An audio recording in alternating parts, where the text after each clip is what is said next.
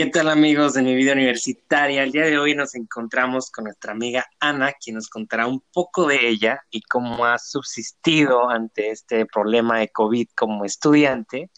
Y también sabremos por qué escogió su carrera, cuál era su perspectiva antes de salir de la preparatoria y si esta era la carrera que esperaba y su realidad actual en formando como parte de una institución y también cuál es la diferencia o su punto de vista hacia cómo está manejando lo que es este, cómo está manejando la vida tanto como un estudiante común que va a su universidad y estar en su casa tomando clases virtuales.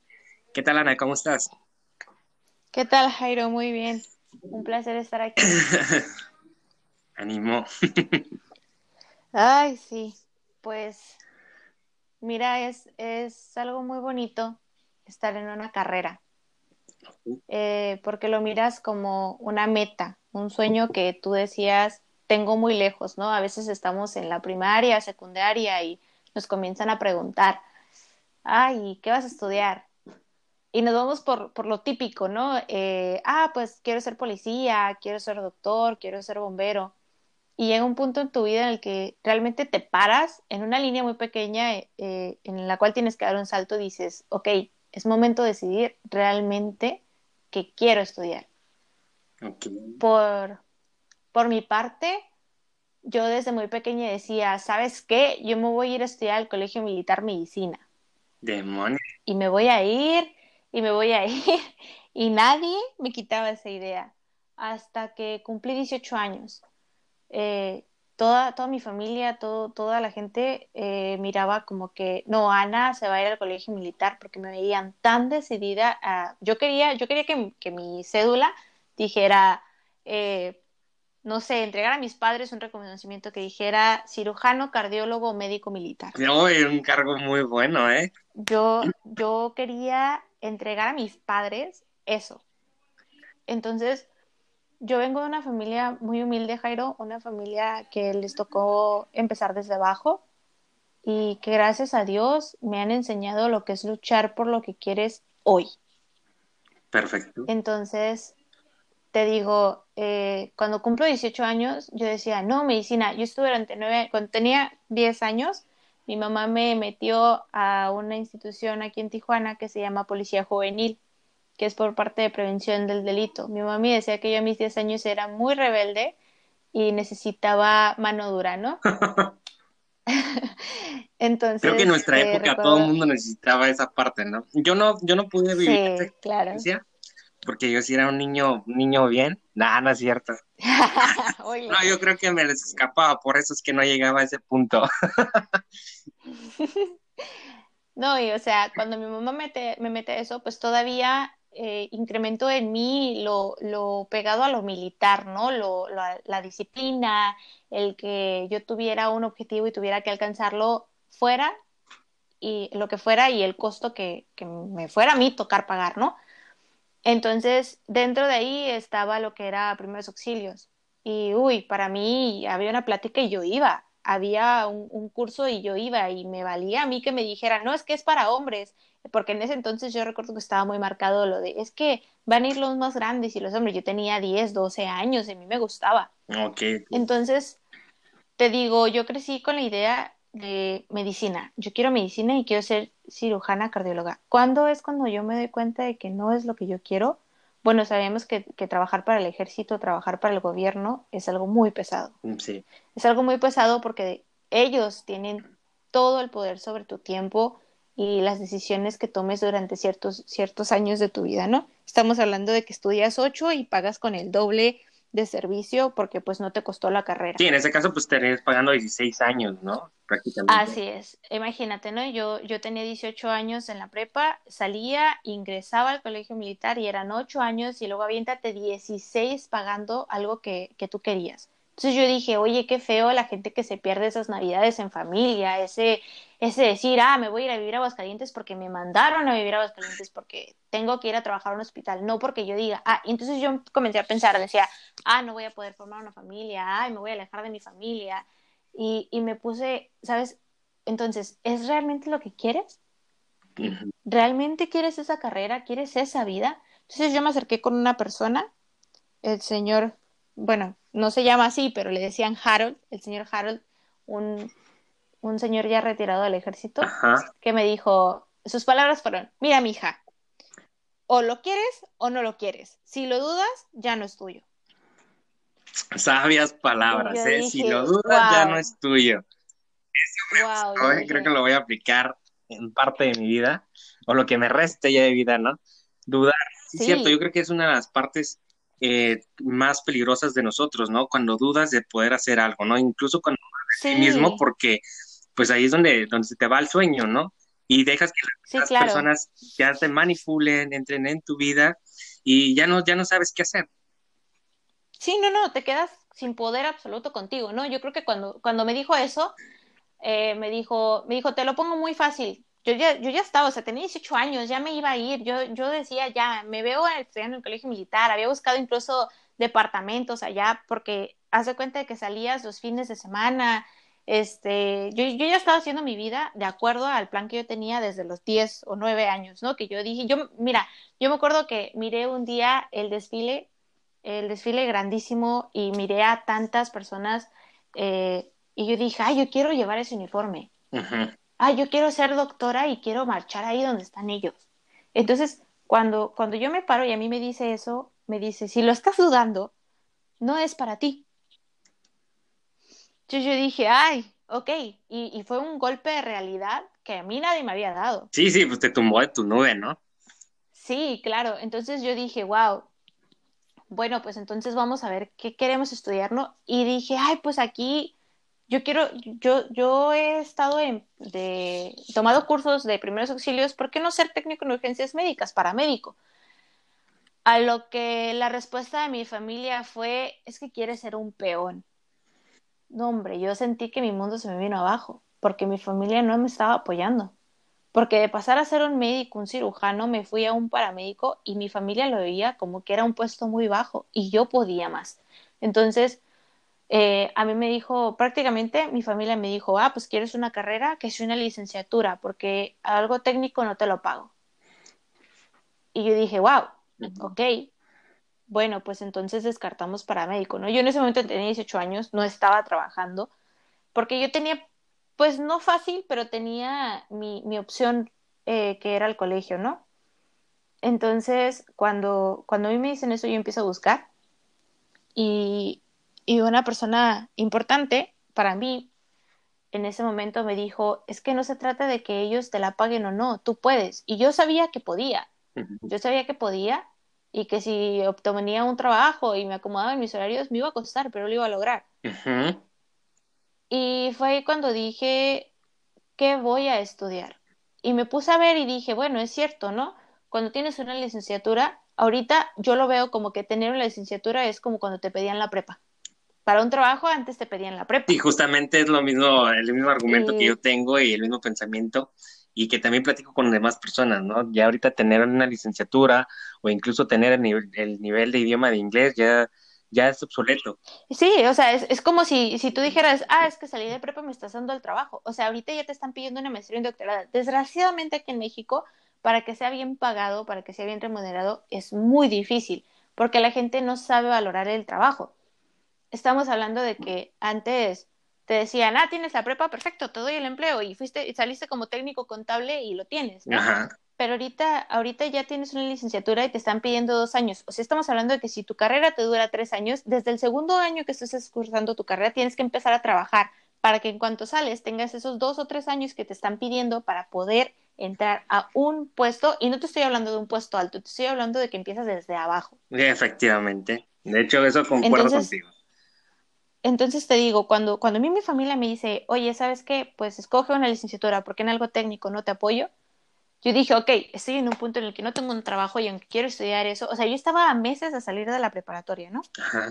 Entonces eh, dije, wow, o sea, nunca le he puesto atención al inglés, nunca es, o sea, yo era una persona que estaba muy dentro de su zona de confort, porque ella ya desde los 10 años se iba a ir al colegio militar.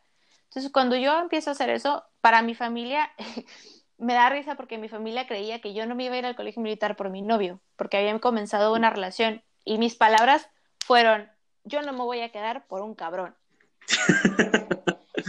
Entonces, yo recuerdo que fue una pelea, no hombre, mi papá me dijo que lo había decepcionado, mi mamá me dijo que no me conocía, que no, no era esa niña que tenía las decisiones. Y es que yo creo que es válido, ¿sabes? A algunas personas les pasa cuando ya están a punto de terminar su carrera o ya están eh, en medio de una y dicen, ¿sabes qué? Es que esto que yo escogí no es para mí. Y a mí me tocó tomar esa decisión antes de empezar una carrera y qué más mejor que lo haya hecho antes de comenzarla. Porque imagínate, yo ahorita estoy, te estoy hablando de 18 años, tengo 22 años de, de universidad. Este, yo estaría, ay, si me hubiera quedado, yo hubiera estudiado otra cosa, ¿sabes? Yo soy muy, muy de pensar, él hubiera, no está. Definitivamente, si tú lo hubieras hecho, las cosas no hubieran sido diferentes porque tal vez hubieras estado exactamente en el mismo lugar.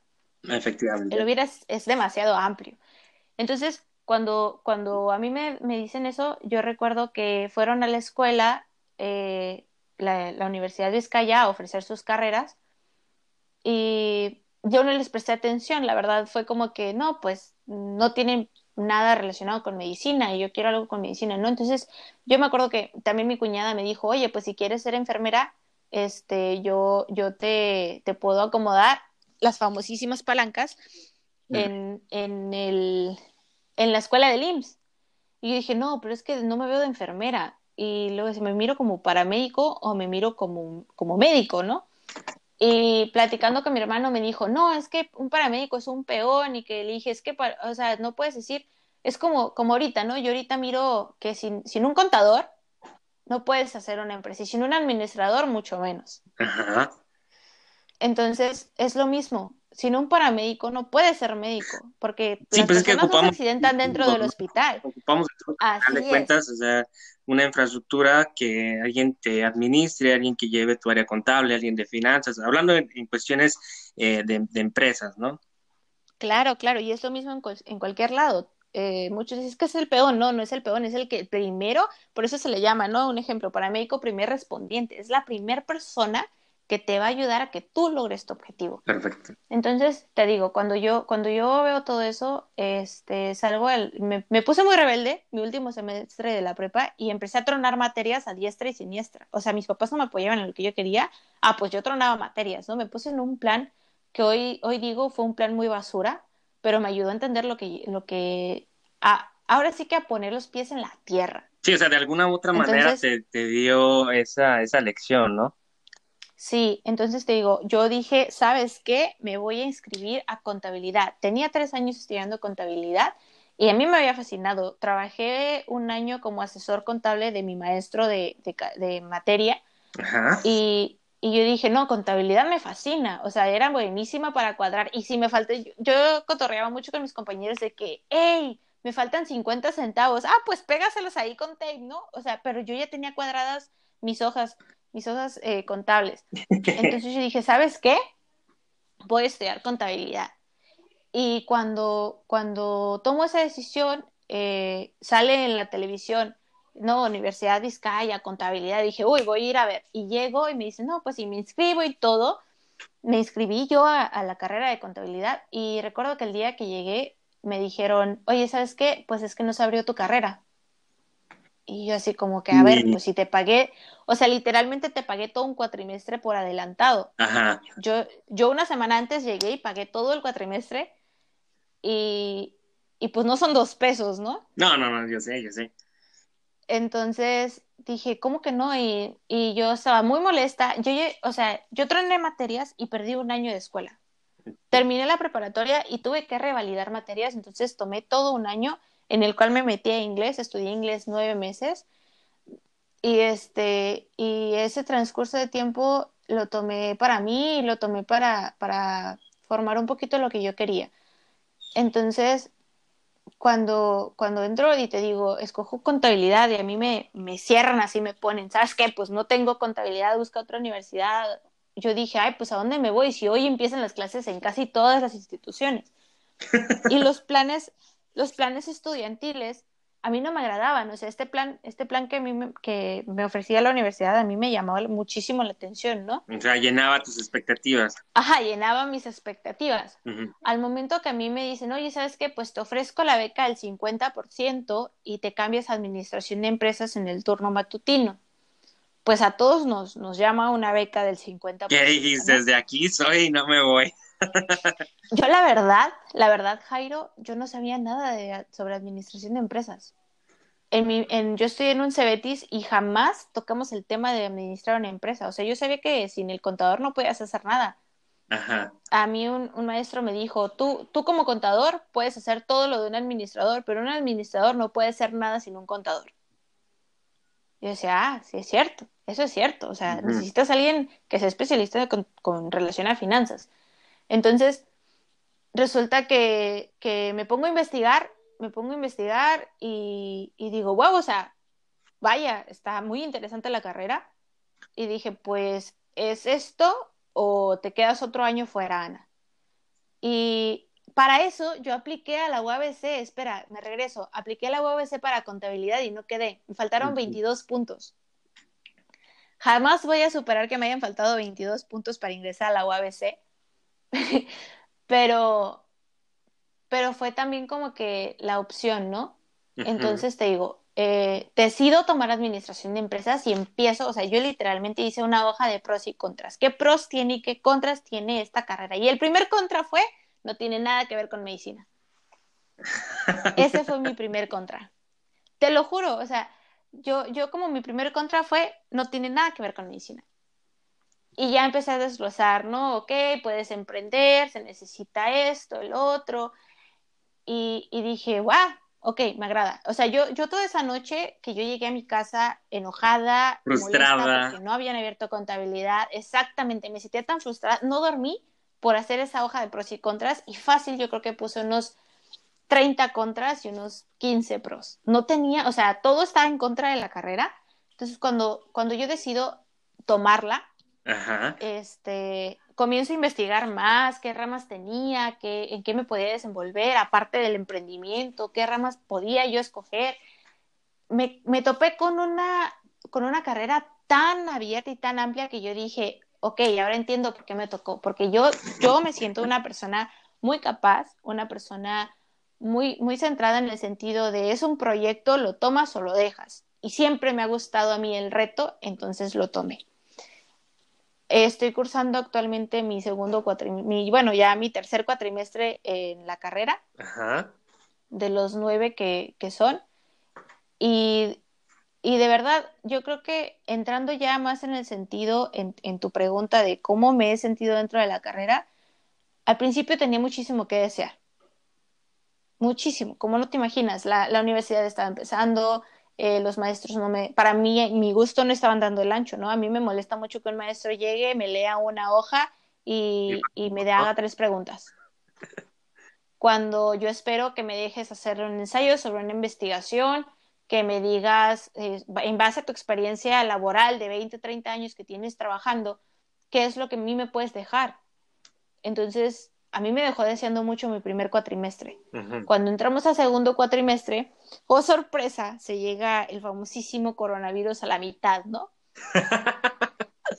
Entonces, o sea, date cuenta que, que, mi historia, mi historia de cómo llegué a administración de empresas, es, es toda una historia que voy a terminar escribiendo un libro, ¿no? Porque fueron tantas cosas que yo dije y tantas cosas que al final no hice. O sea que para nuestros oyentes vas a te espera un libro de tu vida de cómo agarraste mira, administración. Mira, cuando, cuando, cuando tenga 45 años y tenga tres de los seis proyectos que tengo en mente en pie y fuertes, yo creo que entonces estaría preparada para entonces sí poder escribir un libro y, y sabes, una, mira, te voy a confesar algo, una de las metas que yo tengo es algún día pararme enfrente de jóvenes universitarios y decirles lo que a mí me dijeron, si dudas, no es para ti.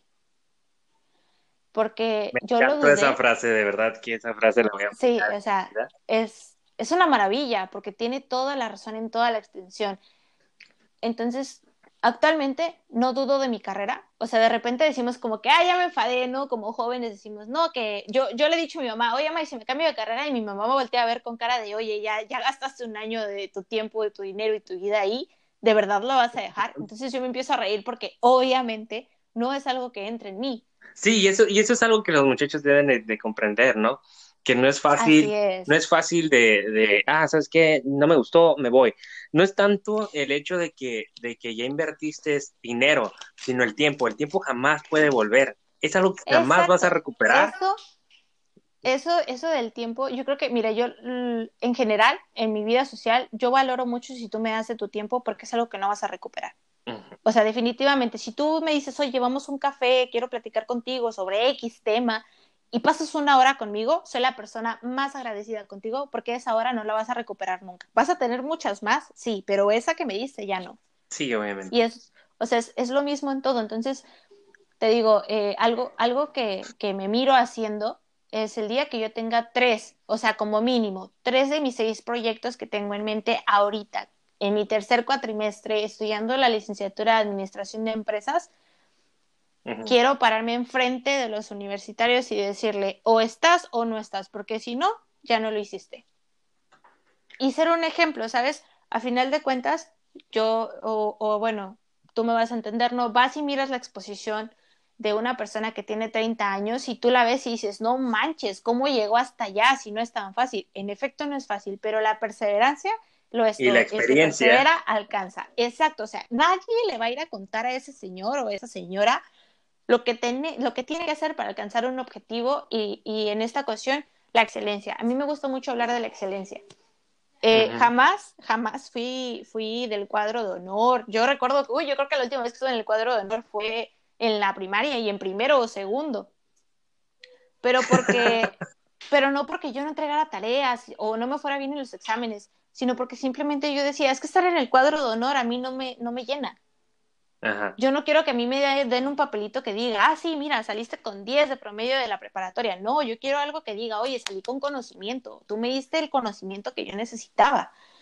Y eso es lo que yo espero de mi carrera, que me deje el conocimiento que yo necesito. Mm, interesante. Este, vamos a hacer unas preguntas. A ver. A ver.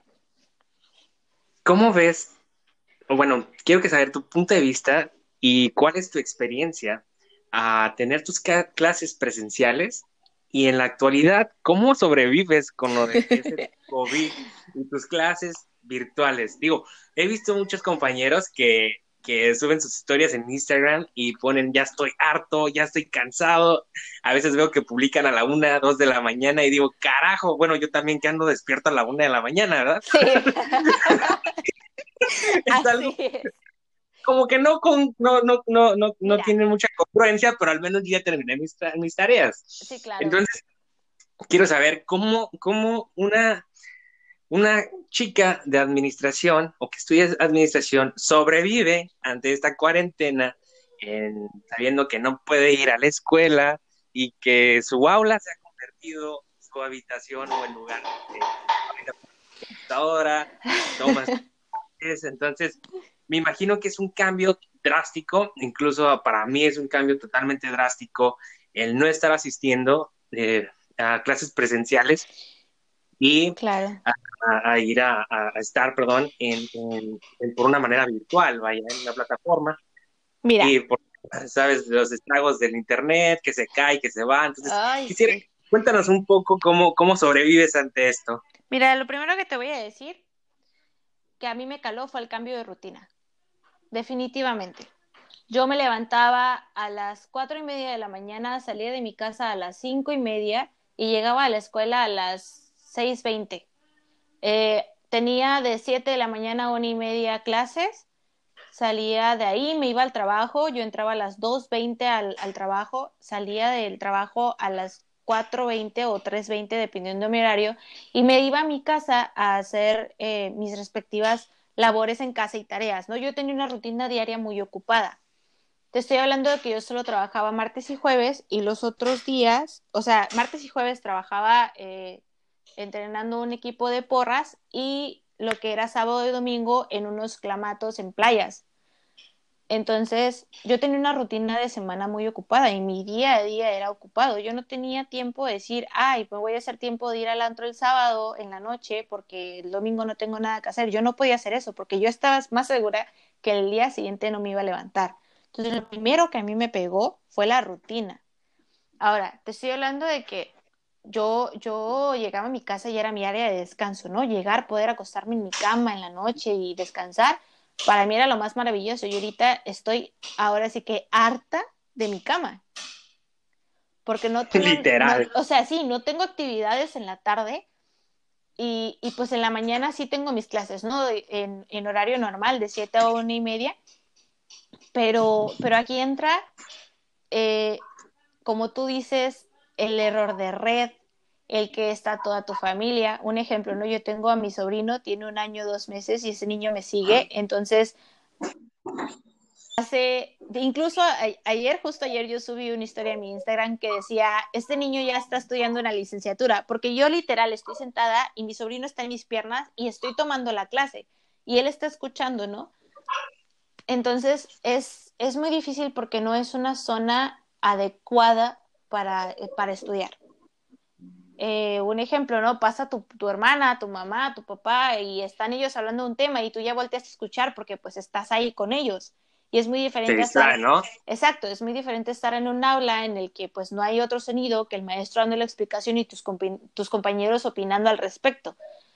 Llego aquí a la conclusión de que eh, a mí, de verdad, estudiar en línea no es de mi agrado, pero es algo necesario por la situación. O sea, eh, es algo que nadie se esperaba. Esto que está sucediendo a nivel mundial, nadie iba a decir, mañana me voy a despertar y me voy a enterar de que hay un virus que puede acabar con mi vida y con la vida de cualquier persona que se le ponga en su camino. Entonces, un ejemplo, ¿no? Eh, a mí me ha tocado, me ha tocado mucho batallar con el sentido del Internet y es estresante porque tú estás comprometido en, un horario, ¿no? Un ejemplo, mi clase empieza a las 7 de la mañana, de 7 a 9 de la mañana tengo mi primera clase. Entonces, a la mitad de la clase se me trabó el profesor y resulta que mando mensaje para preguntar y la trabada soy yo.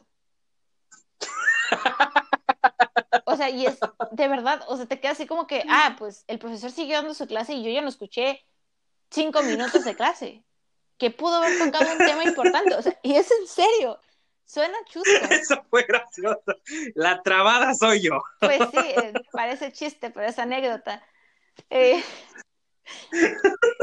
o sea, son, son tantas cosas, Jairo, que, que de verdad uno como persona dice, jamás me imaginé, o sea, yo, yo jamás me imaginé que en un punto iba a parar toda mi vida, porque eso hice, paré toda mi vida.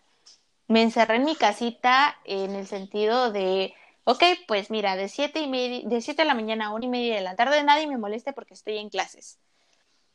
Este, yo creo que los maestros y mis respetos para todas esas personas que no estaban acostumbradas a, a dar clases por una por videollamada, por videoconferencia y lo están haciendo. De verdad, yo le aplaudo a esos maestros que no han dejado de hacer su labor. Tengo maestros ya de edad avanzada que tú dices, ok, son personas que aunque tienen conocimientos tecnológicos, pues no se iban, no, no estaban tan, tan preparados o simplemente no estaban preparados para dar una clase y que han hecho su mejor esfuerzo, así como nosotros el levantarnos a las 7 de la mañana, ponernos presentables. Con todas las lagañas, con la baba. yo creo ahí, de verdad, yo me levanto y, y, me arreglo, me maquillo, me visto, este, no te voy a decir que de, de todo, ¿no? Porque pues el, me miro de, del pecho hacia arriba, pero sí me pongo una blusa de acuerdo a, al día, ¿no?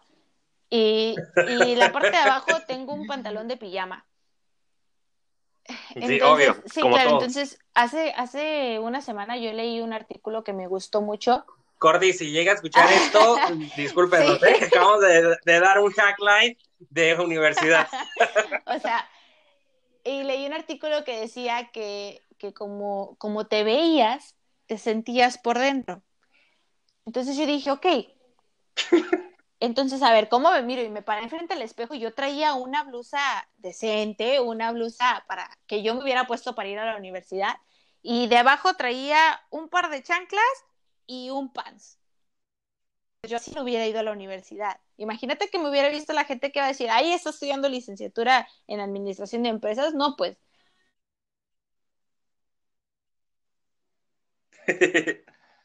Ay, creo que se está cortando un poco la señal.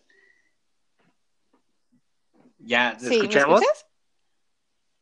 Sí, ya, ya te escucho. Creo que se estaba cortando la señal un poco. De estos problemas son de los que estábamos hablando con respecto a las señales. Entonces, aquí no hay edición, aquí andamos, no nos andamos con las ramas arriba. Este, aquí si, si hay un, un blooper o si hay este tipo de, de, fallas de internet, son las cosas que nosotros sufrimos como, estudiantes, universitarios, de, que, de que tenemos un internet tan pobre en México, pero tan pobre, o sea, contrates el que contrates, y así me digan que no, que le van a meter fibra óptica. No funciona, ¿eh? No funciona, de verdad. Chorro, hacemos un chorro de gente que está conectada todo el día. Ahorita yo no estoy conectado porque andamos haciendo aquí este podcast. o sea, solo pero, es la razón. Neta, terminando de aquí, pero todavía estoy utilizando el internet, tal vez no el de la computadora, pero el, eh, ahorita la plática que estamos teniendo la estamos teniendo a distancia, o sea, yo estoy en mi habitación, Ana está en su habitación, supongo, o está en su domicilio, y, y este, obviamente, pues, estamos con nuestra Susana a distancia. No hubiera una falla si esto fuera presencial. Yo creo que, que este tipo de cosas nos abrió a, a hacer una dinámica, por ejemplo, ese tipo de rutina, ¿no? Yo no me esperaba hacer un podcast, yo creo que Ana tampoco se imaginaba que la fuera a invitar para, para que nos contara la vida de un estudiante de administración. aquí? O sea, literalmente yo me desperté con un mensaje de, hey, buenos días, ¿qué onda? Y después fue, oye, mira, tengo un proyecto de hacer un podcast, ¿qué onda? ¿Le entras? Y fue como que, ah, ya sabes que sí. Y en un cuestión de un par de horas estamos haciendo esto. Sí, o sea, yo me fui a despejar un rato a comer algo después de mis clases matutinas y dije yo, pues ya vamos a entrarle de una vez. Entonces, pues sí, o sea, esos son los tipos de, de cosas que, que estamos pasando todos los estudiantes por medio de la pandemia, desgraciadamente. Eh, pues ah, no es lo que quisiéramos, ¿verdad? Pero tenemos que, como tú bien lo dijiste, tenemos que acoplarnos, tenemos que verle el lado positivo. Es que yo creo... Yo ah, creo... No, no se adelante. a ver, yo, yo, yo creo y, y si me preguntan, igual, ahorita te pregunto, de que qué me llevaría yo de estas dos partes, ¿no? Porque ya las, ya las hemos vivido de lo que es las clases presenciales y las clases virtuales. Yo creo que las clases presenciales es bueno la dinámica, porque como tú lo acabas de decir, ¿no? No hay intervención de lo que hay alrededor de nosotros, por ejemplo, nuestro domicilio el hecho de que no se vaya al Internet, eso es una. Eh, tenemos ese contacto con el maestro, de hacerle preguntas, eh, pones más atención a la clase y no hay tanto distractor. Bueno, en el aula en el que nosotros estamos, pues a lo mucho nomás es la gente que pasa, ¿no? Y que se ve por de reojo por la puerta, ¿no? Que es de cristal. Pero hasta ahí, ¿no? Entonces, eh, yo creo que esa es la, la, única parte. Yo creo que también lo único malo de ir a una clase presencial es que es el tráfico, el fastidioso tráfico que se hace aquí en la ciudad de Tijuana, más en la parte de las 5 y 10, pues todo el mundo se concentra ahí. ¿Por qué? Porque todos, la mayoría de las universidades están ubicadas de aquel lado de la ciudad y más la UABC, donde mencionó Ana, es una universidad autónoma de Baja California, es una universidad pues eh, de la, ¿qué será? ¿Del Estado? Bueno, es pública. Pero nosotros vamos a, una universidad de, de, paga. Eh, y pues este hay, hay, bastante tráfico, ¿no? En ese, en ese, en esa parte donde nosotros vamos. Entonces yo creo que la única, la única diferencia es que aquí nos levantamos prácticamente, yo me levanto de mi cama, nomás me bajo, me pongo mi silla y ya prendo mi computadora. Pero también el problema es que es un albur si tu internet está funcionando o no. Me ha llegado a un retroceso bastante de cinco o seis minutos en los cuales no puedo entrar porque mi internet o mi computadora se está cargando o mi internet está fallando y se me cayó la red y es como que, carajo, ¿qué hago? Y ahí me ves mandando un WhatsApp al maestro por los datos, ¿no? Y hasta pena da, ¿no? porque, porque te sigue la hora y, y, ¿cómo es posible que ni estando en tu casa, a decir el maestro, ¿cómo es posible que estando en tu casa no llegues temprano a las clases? Pero a veces no es porque uno no quiera, es que a veces el Internet está jodidamente, vale la redundancia, jodido aquí en, lo que es México. Entonces, si me dices, ¿qué me llevo de, de, las clases presenciales? ¿Qué me llevo de las clases online? Yo creo que del online sí eh, nos está haciendo ser un poco más eh, prácticos, nos está haciendo más autodidactas también y sobre todo nos está creando una, un, ¿cómo decir? Un estudio más, más profundo porque en, en, las clases presenciales por lo regular nomás eran clases, yo por lo regular casi no tenía mucha tarea como actualmente tengo, o sea, termino mis clases y me pongo a hacer tareas y dijeras tú, es la de hoy, no, es la de ayer que me dejaron la de ayer. Y todavía no las termino. El fin de semana se me fue súper rápido porque en realidad no tenía, no, no, tuve tiempo de, de, disfrutarlo. Sí, tenía, tenía tanta tarea que, que no salí de mi habitación. Ya siento que me soy parte de él. me estoy fusionando. Entonces te hago la pregunta. ¿Qué te llevas de las clases online? Ya como para cerrar nuestro episodio de hoy. ¿Qué te llevas de las clases en línea y de las clases presenciales con esta experiencia? ¿Qué comparación pudieras darnos? Bueno, mira, algo muy importante creo que, que es la convivencia directa. Eh, lo mencionabas, ¿no? Eh, en efecto, yo creo que por ambas maneras se aprende. Pero cuando tú estás en un aula y los compañeros se hace la famosa lluvia de ideas, el maestro pues estás observando cómo se explaya, etcétera, eh, al menos yo aprendo más viendo que leyendo o escuchando. O sea, si yo te estoy viendo cómo me estás expresando y me estás hablando de las cosas, eh, para mí es maravilloso porque aparte de que te estoy prestando atención y me está entrando toda la información, tu cuerpo me está diciendo, me está hablando a mí qué tan bueno, qué tan malo es el tema que me estás dando a exponer, ¿no? Entonces, la verdad que por parte de, línea me llevo el deseo de que fuera todo, más bien de que tuviéramos esa experiencia que no teníamos. Porque yo, yo no, no había tomado una clase por videollamada jamás. Entonces, ahorita eh, me llevo la experiencia y aprendizaje nuevo porque pues un ejemplo lo hemos visto en películas en el sentido de, ah, mira, es que se hizo una reunión, se hizo una videoconferencia de tres empresarios y, y tú ves que uno está sentado y en la pantalla ve a los otros dos, ¿no? Y la verdad, yo decía, ah, eso me va a tocar cuando ya tenga mi empresa o esté trabajando para una empresa, no ahorita como estudiante. Yo, yo no, no le había puesto interés a lo que era la tecnología en ese sentido.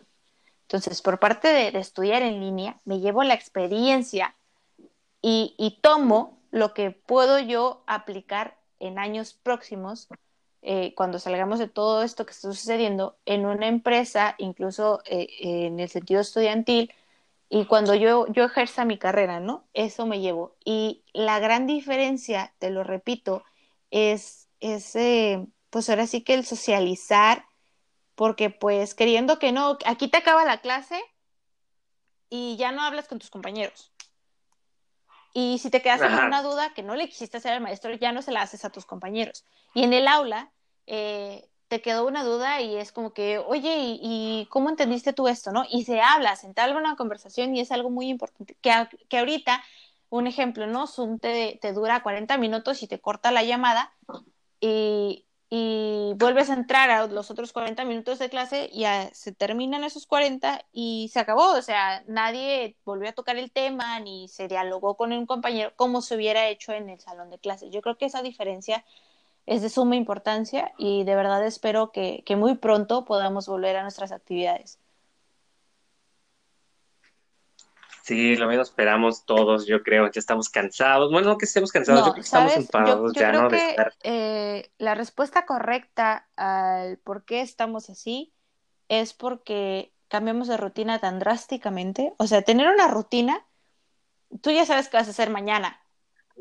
O sea, ya, sabes en qué horario desayunas, en qué horario comes, eh, eh, qué horario tienes, o sea, qué horas tienes que tomar el taxi, el famosísimo taxi rojo para llegar al centro a la hora que tienes que llegar, ¿no? Y, ahorita es como que, ah, pues ya se acabó mi clase y me pongo a hacer las tareas y X, termino las tareas y, ah, pues ¿qué más hago? Ah, pues me pongo a limpiar la casa o me pongo a leer un libro. Eh, ejercicio, ¿no? O ejercicio, ¿no? Entonces, es muy diferente a, lo que estábamos acostumbrados a hacer, ¿no? A los que trabajaban, a los que tenían otras actividades, a los que simplemente, ponle, no tenían actividades, pero ¿qué era lo que hacían? Pues se iban a, a comer con sus amigos, con su familia, eh, quitando ya sea que trabajo, escuela o alguna otra actividad, o sea, ellos eh, tomaban su tiempo libre y ahorita tienes tiempo libre pero no tienes cosas que hacer y eso, eso desgraciadamente fue un golpe bajo y muy duro que nos dio todo esto que está sucediendo. Sí, Ay, Ana, pues nos dio mucho gusto platicar contigo y que nos contaras tu experiencia, este, tanto eh, como universitaria dentro de un plantel y dentro de tu domicilio ahora actualmente, ¿no? Y ya para finalizar la última pregunta, ¿qué carrera eliminarías de todo el mundo y por qué administración? ¡Oilo! Ok, muy bien. Bueno, pues Te pasa. ok, ¿qué carrera eliminaría? wow, ah, creo que nunca me había hecho esa pregunta. Pero yo creo que, que algo que yo no estudiaría, no que eliminaría, pero que yo no estudiaría, sería turismo. Tírale hate, tírale hate. Turismo, turismo. sí, turismo. Eh, o sea, se me hace muy interesante viajar por el mundo y conocer, ¿no? pero... La raza de pero, pero creo que, que, turismo es una carrera que realmente tiene que llenarte eh, el servicio. Bueno, yo creo que todas las carreras tienen que ver mucho con el servicio y la ética, servicio al cliente. Eh, algo muy importante eh, es la... Ay, se me fue la palabra, perdón. ¿Cómo se dice cuando te gusta hacer las cosas? Eh, pasión. Eh, vocación Amor a la carrera. Vocación de servicio. Si no tienes vocación de servicio para, para lo que estás tú estudiando o lo que ya estás trabajando, no te va a servir. Y yo, de verdad, yo creo que no tendría esa vocación para ser un licenciado en turismo. No me miro, no me miro, o sea, eh, recibiendo a una gente en un hotel. Yo creo, y mis respetos de verdad para la gente que mantiene, que mantiene esas empresas que son los hoteles, ¿no? Un ejemplo, un hotel resort, este, que yo digo, wow, o sea, está todo el plantel administrativo, pero dentro del administrativo está aquel que estudió turismo, porque ya sabe los gustos. Por ejemplo, yo, yo, eh, mi hermano menor dice, yo quiero estudiar gastronomía y uno de mis puntos es apoyarlo mucho y, yo le dije, sabes que en algún punto me gustaría abrir un, hotel resort. Y, me encantaría, me encantaría que mi hermano fuera el chef y, que se reconociera por, por, sus buenos platillos, ¿no? Obviamente. Y es, es, una, es un proyecto que yo tengo que no he planteado, o sea, yo cuando tengo un proyecto lo planteo, lo escribo, lo paso a documento en, en Word y después a PDF. Y es un, es un proyecto que yo digo, lo voy a hacer, pero en el momento en el que mi hermano entre a la carrera de gastronomía, en ese momento yo planteo el proyecto y se lo pongo como meta para cuando él salga empezar a ejercerlo, ¿no? Entonces te digo, él tendría la vocación y, cada que tú escoges una carrera tienes esa vocación y yo no la tendría para, para turismo. Yo necesitaría, yo necesitaría de un licenciado en turismo para que mi hotel resort tuviera todo eso que, que se necesita para la excelencia, ¿no? Ya le quiso acomodar compañeros Ana, pero no los quiere a los de turismo. Yo le dije, ¿qué carrera eliminaría? Así que, sorry, el hate es para ustedes. bueno, pues nos dio mucho gusto estar contigo el día de hoy. Dile a tu hermanito que luego escuche eh, la, entrevista con alguien de, gastronomía, para que ahí para que ahí vea más o menos a qué es lo que le tira, ¿no? A ver, Jairo. bueno, pues Ana, ¿en qué? No, yo yo soy el que entrevista, yo no, ahorita no.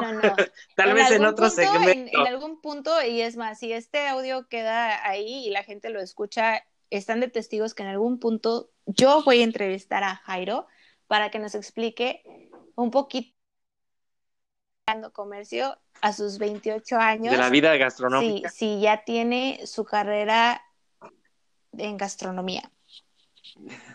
Está interesante, ¿eh? está interesante el por qué el cambio y, va a ser un buen tema. Sí, sí. Sí, pues eso lo podemos hacer, yo creo, la próxima semana. Ya, ya que terminamos nuestras tareas todos. ya sé. Pues muchas gracias, Jairo. muchas gracias amigos, por ayuden. No, de nada. Gracias a ti por atendernos y también por darnos este tiempo, porque tenemos muchas cosas que hacer ahorita. Definitivamente. no nos alcanza el tiempo.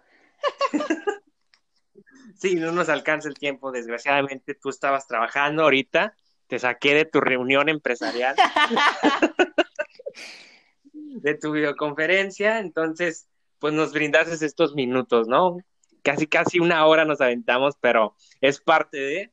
Chicos, por favor, difundan esta transmisión, va a haber más segmentos con otros compañeros, igual amistades de, otras carreras, no nomás incluso de nuestra universidad, sino también de otros, porque queremos saber cómo viven ellos eh, y cómo se están formando en otras instituciones. Este, un gusto, Ana. esperemos verte nuevamente por aquí.